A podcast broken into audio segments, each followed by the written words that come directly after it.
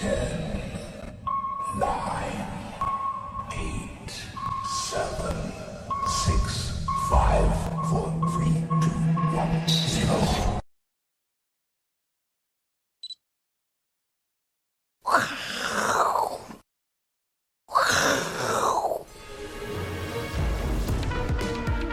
迎收看，我是金钱豹，带您了解金钱背后的故事。我是大 K 曾焕文。首先欢迎现场嘉宾，第一位呢是资深媒体人慕驊哥，第二位呢是在线上跟我们连线的嘉义大仁哥，大仁哥好。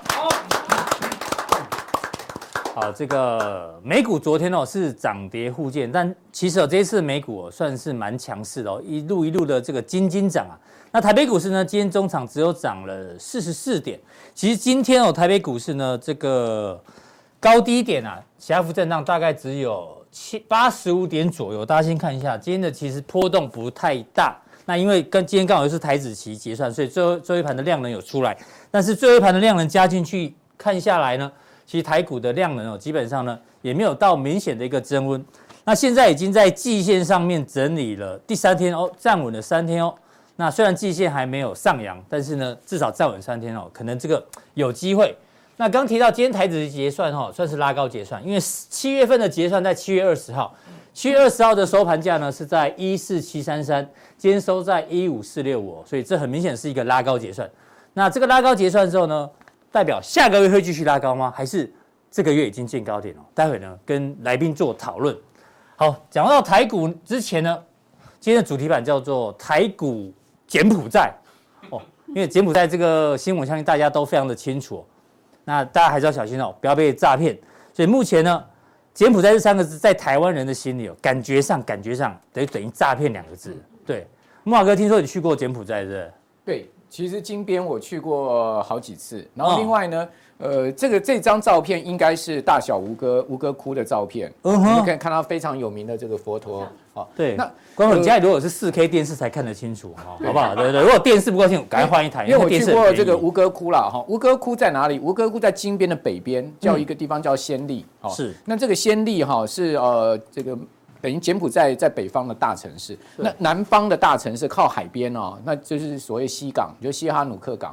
好，但是呃柬埔寨就大三个大城市嘛，首都金边嘛，北边暹粒，然后南边西哈努克。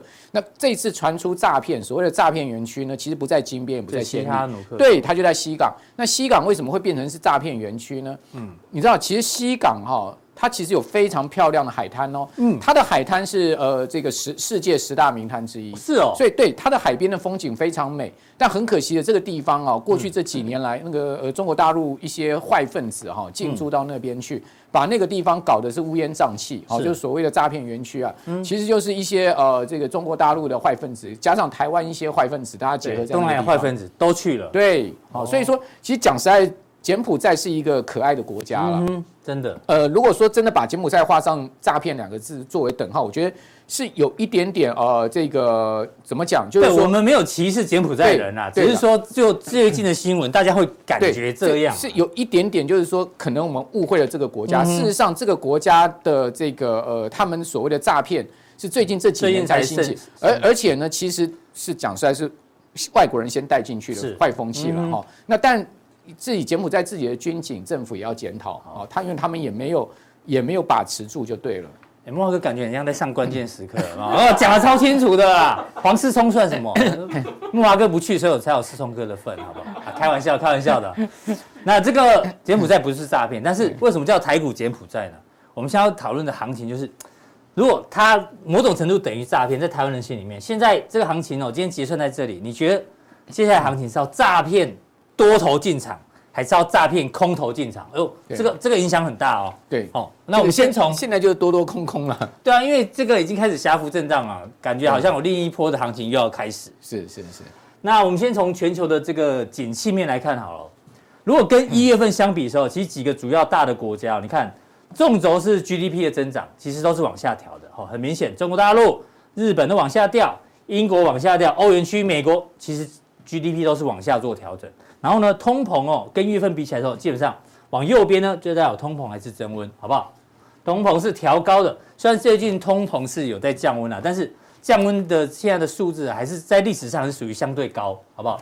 所以呢，大家就开始担心呐，哦，硬着陆、软着陆还是在还是在讨论中啊。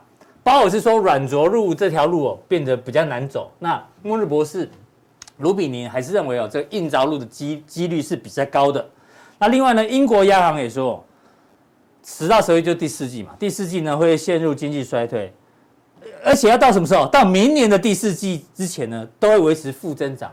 所以这个全球景气面确实是下滑了。所以我们讲的经济失速列车这个事情哦，long term 要放在心里面。好，讲完这个景气面，我们看一下资金面的走向。资金面的走向呢，哎，这有点奇怪啊。明明现在全球是升息循环，升息循环的时候呢，基本上一般一般的法人应该不会去买债券，因为你买了之后，你债券利率是固定的，那一直升息下去对你不利。那为什么那么多的资金会去买美国债券，特别去买这种已开发国家的？这个金额已经创下二零零五年来的新高。那我跟你讲，升息循环不是买债券，那他们去买债券为什么？很简单，因为担心什么？担心经担心经济衰退，所以宁愿呢先求保本，再讲求报酬。所以市场上法人对于这个投资的风险还是非常看重的。那当然，今天另外新闻是，中国大陆近一年持有美债的规模是连续七个月抛售，这很明显就是中美这个贸易战啊、金融战的一个延续哦。哦，这个让大家理解一下这资金面。那最后呢，慕驊哥，我们看一下，要讲到美股，一定要看这家公司的财报，就是沃尔玛。沃尔玛是全球最大的零售通路商，它最新公布的这个财报状况其实很不错，上调全年的获利预期。这一次不管是营收跟获利都优于预期，但最主要的原因呢，在于它有这个打折、打折品出清，好不好？然后因为油价最近价格也掉得很快，所以他觉得对他帮助蛮大的。但是呢，他们的财务长有讲到一个重点哦，美国人呢现在使用信用卡这个消费的比例变高了。以前呢，有账户里面有钱的时候都用 debit card，哥在美国待过嘛，debit card 就是一定要有钱才可以消费，对，直接刷直接扣款。那现在不用 debit card，又重新改用 credit card，所以代表美国这个 内需的消费啊，长期来讲也开始出现一个转折。所以整体来看，你觉得要提醒大家什么？对，好，其实这个呃，现在目前股市的走势啊，跟整个经济宏观面上面哈，确实不能匹配了哈。对，所以说为什么很多基本面的人呢看不懂这个行情？你讲到重点了。哎，基本面就是说看经济基本面、看这个股市基本面的人哈，很重视基本面的这种基本教义派呢，是最近都山上修行去了。嗯哼，为什么呢？因为他们看不懂就是股市就是斤斤涨嘛。对他们看不懂，然后呢，那股票又天天涨，然后他们呢又觉得。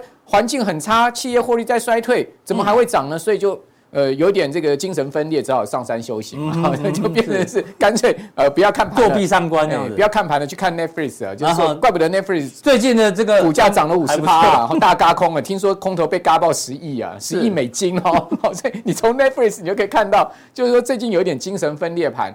那我建议我们的观众朋友哈，嗯、其实你也不用分裂了，嗯你就说，如果你是像我这样子的交易型投资人的话，嗯，其实你现在就撇开基本面。茂哥是属于哪一类型的交易？我是呃，就是有趋势就做。哦，那没趋势有行情就做了，对，没趋势就休息，有风险就避开。嗯，哦，我是比较随机应变的交易，灵活灵活交易型的投资，绝对不是狡猾，是灵活。对，股票市场就是斗智嘛。对呀，好，你如果智商低的话，基本上你就会输钱。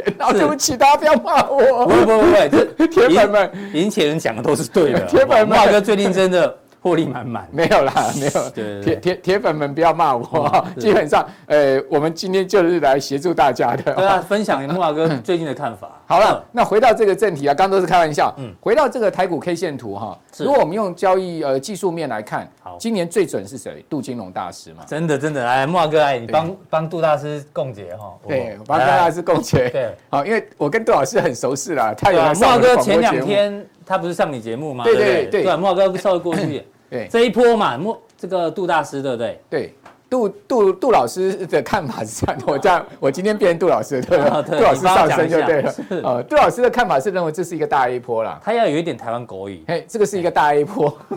是。那现在目前在进行 B 波。对，他说 B 波会到哪里？哎，B 又分成五波，呃，B 之一、B 之二、B 三、B 四、B 五。他现在说，现在目前正在 B 之三的。才 B 之三，对。所以还有一个 B 之四的下修，还有一个 B 之五的这个末升波，末升波，好，才会结束 B 坡。那他认为 B 坡的时间周。期呢，会一直到今年的选前选前就十一月十一月啊，十月十一月。对，那他认为的高点是多少呢？也跟大家透露一下，就是一万六千五百点附近。哦，茂哥，那个他那个节目《财经一路发》，财经一路发，对，杜大师上的时候呢都有视频，好吧，大家可以去关注。是是，好，那基本上呢。大家可以如果把这个图稍微放大一点哈，你会发现哈，嗯，其实呢，这个台股 K 线图啊，也有一些秘密在那边的。请说。好，比如说你可以看到这一波哈，这个呃季线呃月线走平了之后，往上扬了之后，大大盘就一路往上推升了嘛。对。所以你基本上，你如果是技术派操作，你可以沿着月线操作嘛。嗯。那月线没有正式跌破之前，应该还是强，还是一个多头行情。那短线上面，你有没有发现？哎，它从这个地方上去，它是。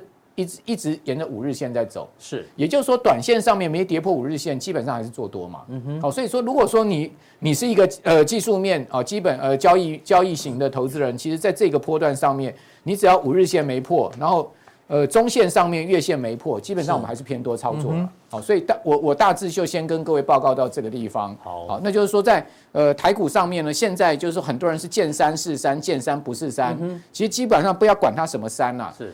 呃，现在的环境面好不好？很差嘛，你可以看到这些数据没有一个好的嘛。嗯、那呃，企业获利好不好？大部分企业都在衰退，开始那个营收在下滑，所以企业获利也没什么好提的。好，除了少数企业以外，那既然呃，既然这个宏观面不好，但是呢。呃，大盘还继续涨的话，它就是标准技术面主导，所以我们就按照技术面来操作。对，不是说基本面无用论，嗯、是因为刚好今年要选举，你知道吗？选举就有很多的因素，没错，对，弄在里面。然后台湾刚好有两岸之间的这个问题，对，所以呢，基本面是有用的，只是现在可能技术面可能比较实际一点点，给大家做参考。你记得吗？我们上半年就一直在讲基本面嘛。好，那我们从上半年的时候在讲基本面，一直到讲到六月底七月的时候，建议大家尽量这个现金持有多一点。对。那就主要是看到基本面、宏观面这个转换。是。但是你会发现，哎。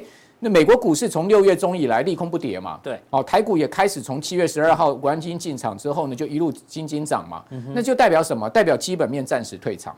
就大 K 刚刚所讲，基本面不是无用论，嗯、基本面终于会回来。好，这是时间的问题而已。好，好，所以我们现阶段还是技术面操作。嗯、那基本面好不好？很烂，大家可以看到。纽昨天公布出来纽约州制造业超夸张的，史上最四大跌幅哦。大家看一。居然可以跌成这个样子哈，这个是呃最大跌幅，就是疫情的时候。对啊，好，你可以看到它一个月可以跌掉多少？跌掉跌到负的三十一点三哦。预期是五啊，预期是在这个地方，就是说从这个地方会小滑到这个地方。对，但没有想砰一下掉下去，掉到负三十三点。这个预期跟实际数字也差太远了吧？差了二十二十六点。对啊，差了二十六点。预期是五，已经是要下跌的哈，但没有想到呢，跌到是个负三十一点三。对，非常糟糕的一个史上次大跌幅的记录。好，那这个是呃整体指数哈。那我们都知道，其实美国的制造业的重心，纽约是一个心脏地带。嗯，好，那如果说这个心脏地带出现这么大的一个指数的下跌，代表什么？代表心脏都快停了嘛？对。那我们来看到分项指数，新订单，嚯，跌了很可怕，跌更多哦，从这个六点二跌到负的二十九点六。多跌掉了三十五点五八点，好，然后呢，虚呃这个呃虚虚们好虚们是哈也跌。输的部分，对，也从二十五点三跌到负二十四点一，跌掉了四十九点四点，嗯，好，那呃还未完成订单的部分呢，从负的五点二跌到十二点七，跌掉了这个七七点五个点，这个细项没有最烂啊，只有更烂，对你从这个。呃，New Orders 呃，从运订单啊，呃，运输啊，那从这个未完成订单，你都可以看到全面暴跌的一个状况。好，代表什么？代表说美国现在目前的这个制造业的重呃心脏地带呢，已经开始很明显的，不但是这个减速啊，基本上都已经是快踩刹车踩到底了这样的一个状况。好，所以这基本面毋庸置疑，真的是不好。好，那怪不得呃，末日博士卢比尼讲说，美国只有两条路可以选择嘛，一条就是严重的经济衰退。好，不然就是你维持这个通膨高烧不退嘛。好，你你看你要怎么选？看哪一条？那那鲍尔也讲说，看起来这个软着陆不容易啊。对，他已经把话说在前面，就可能是要硬着陆了哈，只是着陆的一个幅度问题而已。那刚刚大哥有讲到说，奇怪了，为什么这个联准会要持续升息？为什么资金还跑到美国公债去？对，好，而且呢是这个买进去的金额是呃，创二零零五年最高啊。对，买进的金额是吃掉了这个。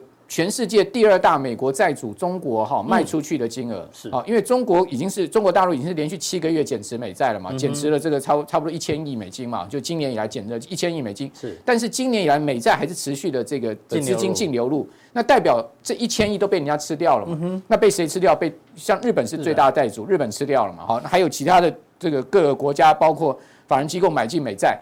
那为什么买进美债呢？因为美债殖利率可能已经见顶了。嗯哼。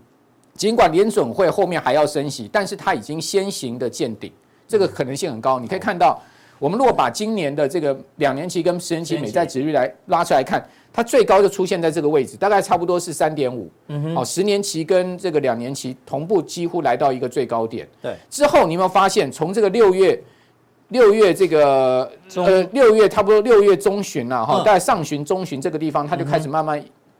尤其是十年期，很明显的开始持续在滑落了。对，那在滑落代表什么？殖利率下跌代表债券价格在回弹嘛，对不对？好，那你会发现两年期则是往上走，但是十年期往下走。所以说呢，这个买进美债的人，他都去买进长债，长债，对，他都去买长债，因为长债在开始在出现上涨，哦，短债在跌的一个状况。那利差拉得非常大，现在利差已经拉大到多少？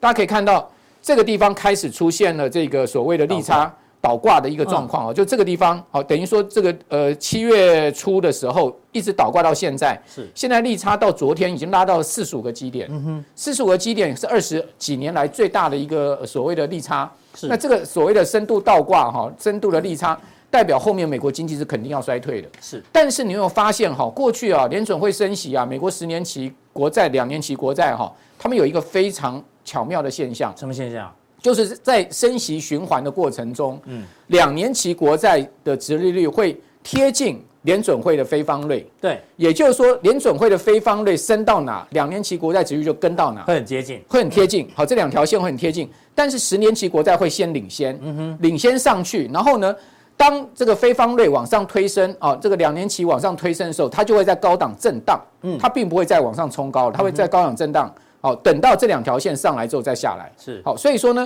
我们这边研判一件事情是什么呢？根据过去的历史经验呢，美国的十年期国债殖利率呢，三点五应该就是最高点。嗯哼。那换言之呢，非方瑞到最终的一个联邦基金利率大概也就在三点五到三点七五了。哎，那表示未来要升息的这个幅度其实。不多了，对，应该这样讲，就是升到今年底，明年开始就可能就不升息了，好，或者升或降息了。我们不要管市场怎么说，说什么升到四趴五趴，现在说法都有。我个人觉得呢，十年期国债殖率就是一个最重要观察点。只要十年期国债殖率不突破三点五，我认为联邦基金利率呢，也大概就在这个区间，就是最终利率大概也就在这个区间。这是木华哥大胆的一个预测哦。哦，这个是我们可以把过去哈很长期的。这个美国十年期国债值率、两年期国债值率的惯性走势，跟非方瑞这三条线，你去做比对的话，你会发现这个定律哈，过去几次升息循环都是存在的。所以说呢，我的预测呢，就是根据过去的这个美债跟非方瑞走势所推论出来的。哦，这个当当然我们有，当我们也可以验证说这次会不会突颠破啊？就是说这个会不会是？这给大给大家参考，搞不好真的三点五就是。高点对，如果是三点五是高点的话，嗯、那你现在有一个投资策略哦，嗯、你可以开始慢慢去买进，好像我个人现在开始，嗯，慢慢买进那什么，买进那美国十年到二十年期的这个呃国债的 ETF 了，嗯哼。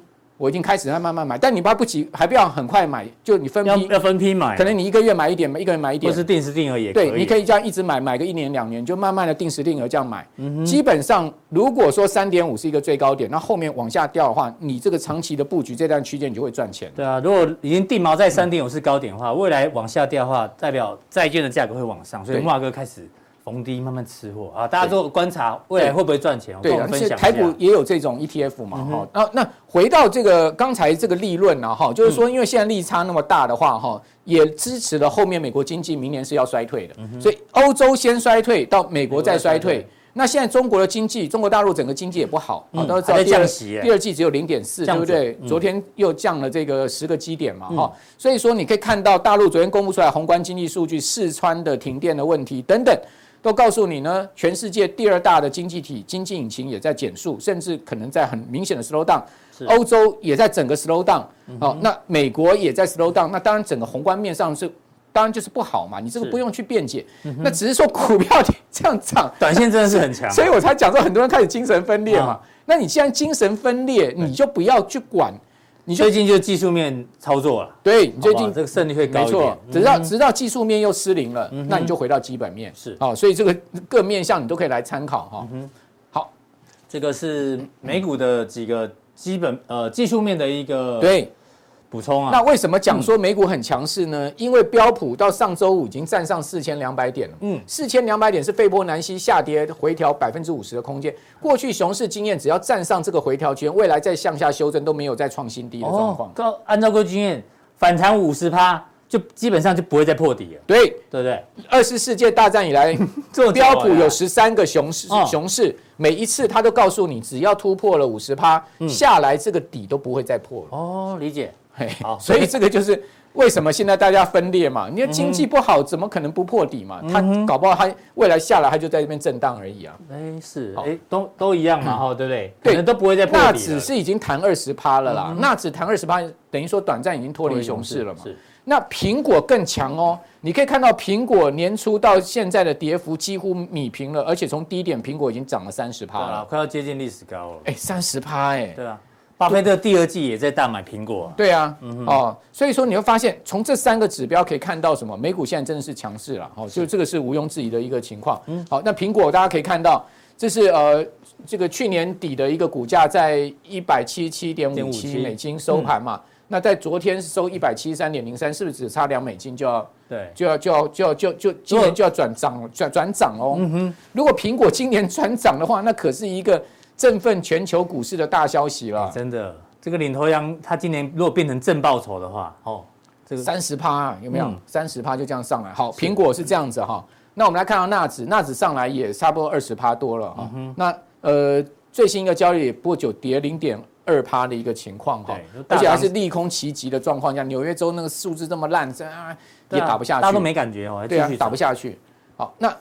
标普连涨，你看标普哈主跌，但四月到六月哈这个周 K 啊都是大跌，有没有？嗯，然后呢，你可以发现它进入到呢七呃六月中到七月已经连涨八连这一二三四五六七八哦一二三四五六七八，你有没有发现这八周只有两周下跌，其他全部上涨，其他六周是涨，而且都是很明显上升，一直涨六趴，涨的都比较大根啊哈，对，跌的比较小根，那跌都是。小跟，而且呢，只有跌两周，涨六周，跌两周，所以你就知道美股是翻多哦，这个是中线翻多，这是很明显的一个迹象。那我们刚刚讲说站上斐波南西五十趴，对，零点五哦，斐波南西五十趴就在这个地方，回到四千八，那就回到了起跌点哦，嗯，哦，这也也就是历史高点呢。对，那它的历史低点呢就在三千六出头，嗯，哦，所以说大家如果照这个所谓的黄金切割率去操作的话，它现在已经是中度反弹了，嗯，好，如果呢？弹回零点六八，已经不是弱势反弹了。对，嗯，呃，因为费波南西是这样嘛，零点零点三八二嘛，零点六零点五零点六一八嘛。如果弹回零点六一八以上，哇，那强势反弹，那就更强了。是，哦，就是这个呃，从黄金切割的角度来看是这样子哦，零点六一八在这边，然后零零点三八二，对，哦，关关难过，可能关关过。这张图不是我画了，这张图是美国那个华尔街大投资机构技术分析派他们画出来。就是为什么上周他们都在讨论四千两百点，就是这个关键百分之五十，因为过去的经验不会再破底，嗯，哦，这个是二战以来的经验了哈，但是会不会这一次又失效，我们不知道嘛，先用这个经验法则来参考，好，那这个就是说，我现在一开始美股已经定调好了，对，基本面毋庸置疑烂，好，Vincent 哥大家都看得出来就很烂，好，PMI 大跌这种。毋庸置疑的烂，所以说我们观众朋友，你现在没有股票，或者说你放空，你都是正确的。为什么？因为基本交易派就告诉你，现在不放空，你还要什么时候放空呢？嗯哼。但是问题是你被嘎空啊。嗯。那你为什么会被嘎空？嘎空或嘎空手？对，肯肯定它就不是基本面的这个力量嘛。嗯。就像大家可以讲的，美国要选举，台湾要选举。哦，这个全世界，这个有一股这个看不到的力量在推升它。是，你姑且叫它看不到力量，或你讲的是黑手也好了，反正它就是一一种撑盘的力量。对，好，那这个撑盘力量它就是技术面、筹码面。好，所以我认为现在台台股三碗面哈，这个筹码面、技术面是胜过基本面。是，直到哪一天哦，这个呃筹码面跟技术面又失效的话，那我们就回归基本面。基本面。对，嗯，好，那美股解读完毕之后，从美股木华哥从。美股里面选台股有哪一些这个看法呢？待会传授给大家。好，谢谢木华哥。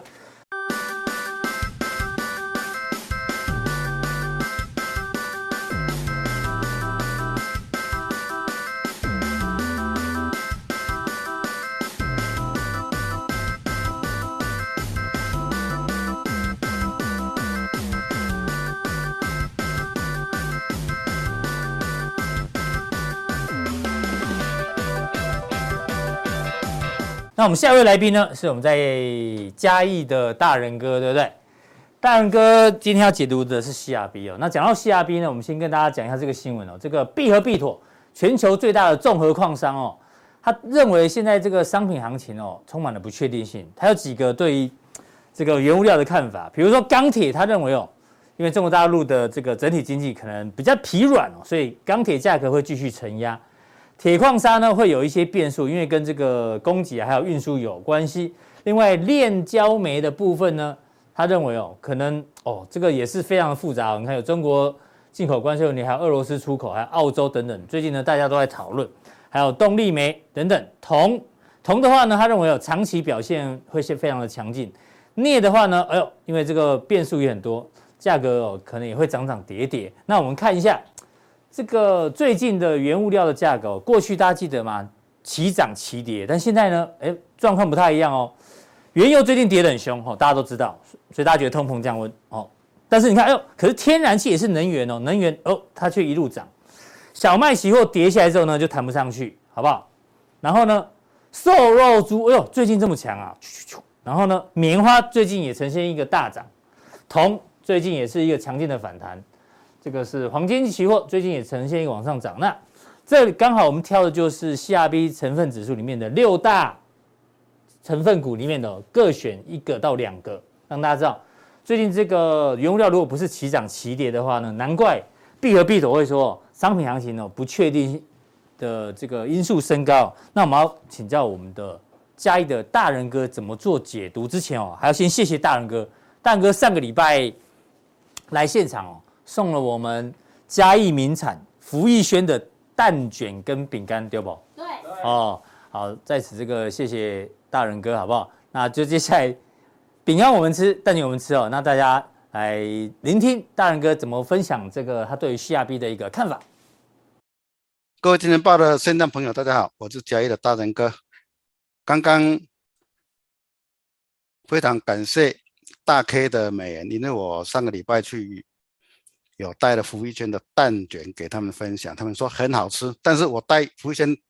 去给他们是有目的的，因为现在一包是一百七十块。我回顾我十多年前开始买的话，一包只有八十五块，相差一倍。所以大家算一算，原物料跟货物涨了一倍，你们的薪水有涨一倍吗？假如说没有的话，就是实质的薪资衰退啊。这个是提供给各位的。因此呢，我今天的题目就很简单，就是我们看到通膨。的 CPI 指数好像趋缓了，所以说通膨趋缓了啊，然后呢，然后呢，好，今天要跟各位，首先要跟各位介绍一个 CRB 指数，好像我们比较少听到，但是这个是一个非常重要的指数啊，所以说我们解密 CRB 指数跟大盘的联动关系。所谓的 CRB 指数呢，它涵盖了有能源、金属、农产品，还有畜产。跟软性商品等期货合约所组成的一个指数，它往往是国际商品的价格波动跟 CPI 的先行的重要参考指标啊。所以说这个指标虽然大家比较陌生一点，但是呢，它跟 CPI 是息息相关的啊。这个是 CP CRB 跟 CPI 的一个比较图例，我们可以看到它们几乎都是正相关的哈，息息相关。但是我们来看今年的末，就是右手边的末的末端走势，好像 CRB 走的比 CPI 还要更陡一点。这个是什么原因造成的？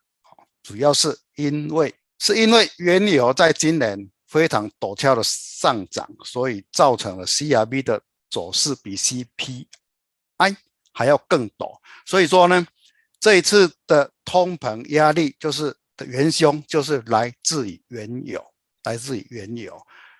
因此，在七月份原油下跌以后呢，连带的使 CPI 跟 CRB 的指数也下跌。当然呢，股价就是因此而有一个反弹。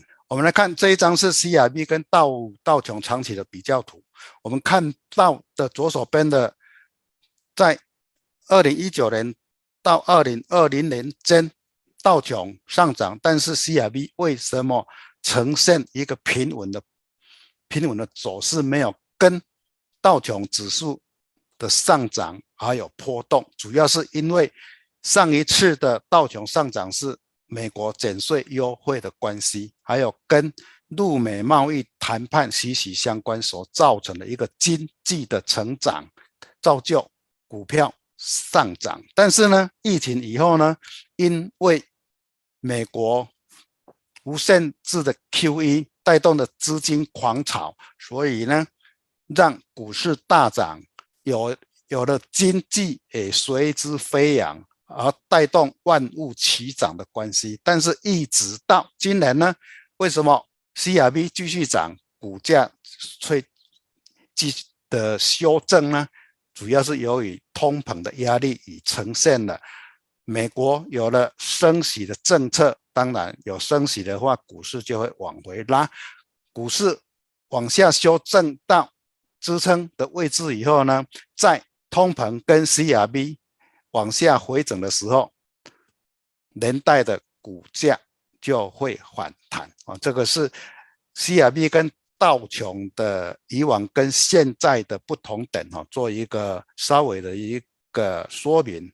我们把它加在台股的话呢，就可以看到哦，台股是在下方的黄线部分。台股的话跟道琼跟 CRB 的联动也都是正相关的，也都是正相关的哈。这个可以作为 CRB 呢，可以作为我们在判断说涨跌的原因啊的一个参考值。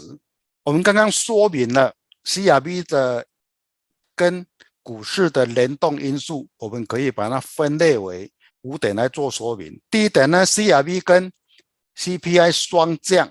当然，它是对通膨的减压是有利的，会带动股市的上涨。好，第二点呢，通膨趋缓连带升息减缓，当然就是有利于资本市场的资金啊。这个就是不用再解释，大家都非常的了解。第三点呢，八月通膨，八月发表的七月通膨率稍降，带动的股市上涨。但是呢，未来会继续上涨吗？因为我们可以看到就是。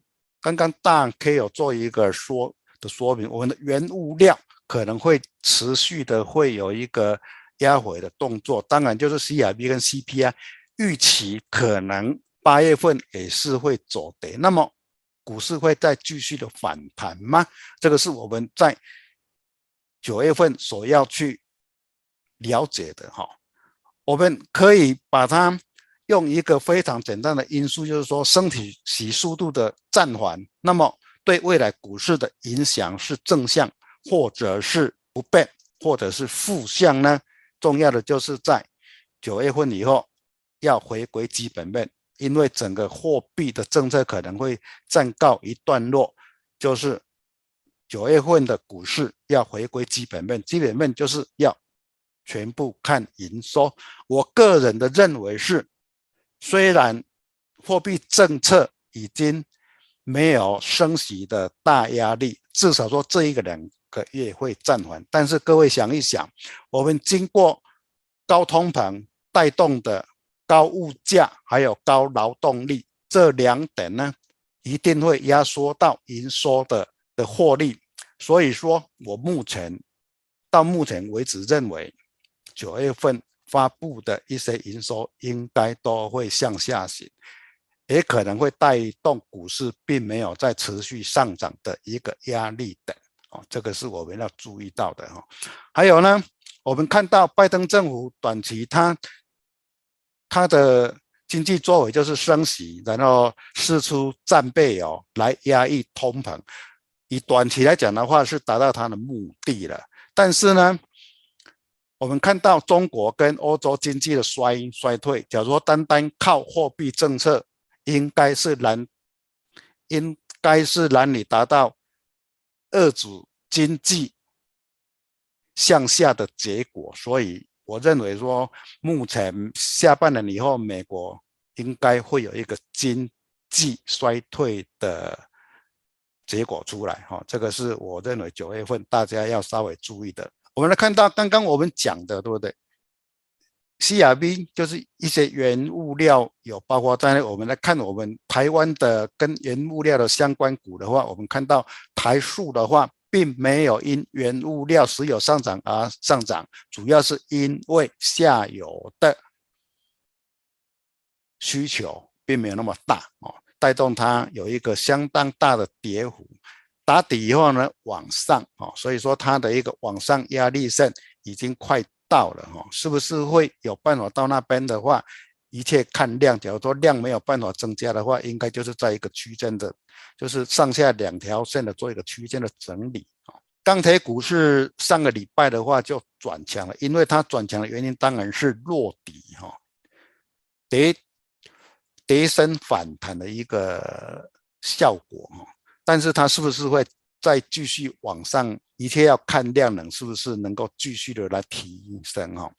在前几天。中钢它有发布了一个进口钢瓶哈的冲击哈，九月份的盘价平均调降了三点三二趴，算是蛮蛮大的一个降幅啊，所以说应该是不是会影响到未来钢铁股的走势啊？应该大家要参参考一下。至于以以中红来讲的话，来到上面的反压线，应该是会有一个压力压。压力，所以说来到这边的话，来到反压区的话就不追高了哈，大家要稍微注意一下。大成钢的话，看的话是是比较强哈，它的一个整理区区间的话，当然就会拉的比较大一点点，但是要一次过上面的反压线的话，也是有疑虑的哦，有有疑虑的。大成钢我们就单单的话看日 K 线的话，它就是底部出大量，然后往上走。往上走，只要长红棒的低点不破的话，它整理完的话，应该有可能会来到上面的压力区来做一个挑战啊。这个可以提供各跟各位做一个范例的参考。以原料华纸来讲的话，就是纸纸类来讲的话，我们看到华纸的走势虽然是有上涨，但是并没有那么，并没有像。钢铁股那么样的陡哈，因此来到相相对的压力区来讲的话，应该就是在一个两个压力线区间做一个整整理哈，但是也没有那么快的话就破底哈，它是以一个区间的整理居多。好，我们刚刚看的是原物料，然后我们巨巨阳要跟各位看的话，当然是要介绍它的一个 K 棒形态。巨阳的 K 棒形态在。前两天的话，拉出一个带长红棒的大量以后，收十字 K，当然这个就是一个洗盘的一个 K 棒形形态。但是连两天的话，十字 K 都一直没有过的话，第三天就是明天，假如说没有。过的话，就形成一个高档压力区，修正是难免的哈。这个是做一个换例的教学，怎么样的话去做一个 K 棒的判判断，还有看到我们的下面呢，量能就是要等它缩到一个来到颈线位置，就是在长红棒的下缘能够守住的话，才会有办法再往上走。巨阳的话是一个原物料的一个末端。哦，末端的商的商品，可见的原物料在修正以后呢，末端的制造商的它的成本可能有减少哈，然后获利可能会有一个比预预期还要好的一个走势哈，带动末端的厂商它的走势比较强哈。好，这个是底部出大量，然后遇到前面的高点哈。今今天做一个上下影线的一个整理，在两三天以后呢，哦，这这个我重复的跟各位讲了，已经讲好几遍了，就是两三天以后它的量会缩，只要它长红棒的下影没有破的话，再往上走的机会都算蛮大的哈。就今天的 K 棒形态来做一下未来的一个预告的一个。范例的解说哦，像我们看我们的日线图的话来讲的话，那个箱型区的话，我已经画了一个多多月了，现在已经来到箱型区的上缘，是不是会过呢？已经讲好好哎，讲过好几次了，下边的量能都没有再继续增加的话，在箱型的上缘是有它的压力的的存在，而且我们看到季线的位置的话。应该未来三四天以后就会往下扣底，所以说季线的压力区会会加重，季线压力区加重的话，它要再往上的动能量没有办法增加的话，往上的动能自然会逐渐的削弱哦。这个是我是我对日线由 K 线来跟各位各位做分析的哈。当然呢，它的下缘就是在。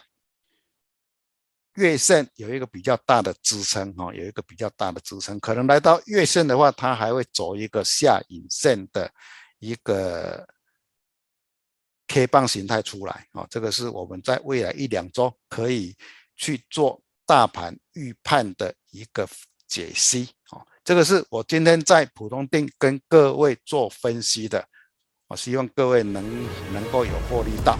等一下呢，加长。